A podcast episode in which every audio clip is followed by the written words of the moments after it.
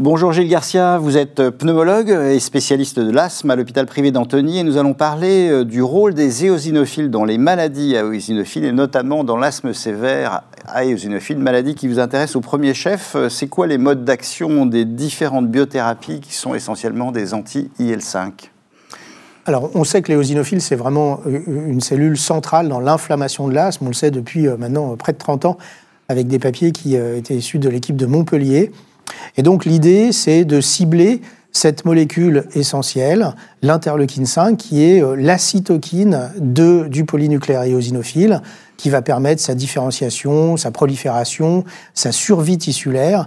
Et on sait que l'éosinophile, dans les tissus, peut avoir un rôle pro-inflammatoire majeur. Donc on voit bien le sens euh, de cibler l'interleukine 5, de diminuer l'impact inflammatoire des polynucléaires éosinophiles. Et donc, si on phénotype un asthme sévère et qu'on voit que c'est un asthme sévère à éosinophile, à ce moment-là, on a un intérêt à utiliser ces anti-L5. Et est-ce qu'on a une idée de l'impact euh, que ces molécules ont sur la maladie? Oui, ce qui, quand on a un diagnostic d'asthme sévère, qui est encore une fois un diagnostic pas facile, il faut prendre le temps de, faire ce diagnostic. Euh, quand on a phénotypé correctement ce patient asthmatique sévère et qu'on sait qu'on a un asthmatique sévère éosinophiles, ce pas des, patients qui sont hyper éosinophiliques, ce sont des patients qui sont simplement éosinophiliques. Et eh ben, on sait qu'on peut vraiment avoir un impact très important de la prescription de ces, de ces biothérapies avec euh, vraiment une diminution très nette de euh, l'importance clinique de l'asthme, hein, une réduction très importante de l'asthme.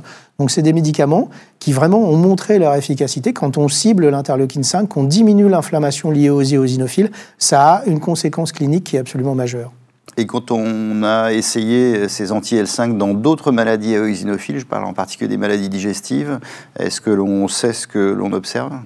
Pour l'instant, la quantité de données cliniques est bien inférieure. Bien évidemment, dans l'asthme sévère, on a beaucoup de données cliniques.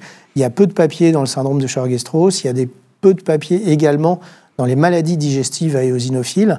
Donc on a là, euh, pour l'instant, des données cliniques qui sont encore parcellaires et qui nous permettent pas d'affirmer les choses de la même façon que dans le cadre de l'asthme sévère et éosinophilique. Et donc c'est quoi votre conclusion? La conclusion, c'est que faire un diagnostic d'asthme sévère, c'est important, le phénotyper, c'est important, et une fois qu'on sait qu'on a un asthme sévère et éosinophilique, on sait qu'on a des médicaments qui sont très puissants dans cette indication. Merci Gilles Garcia.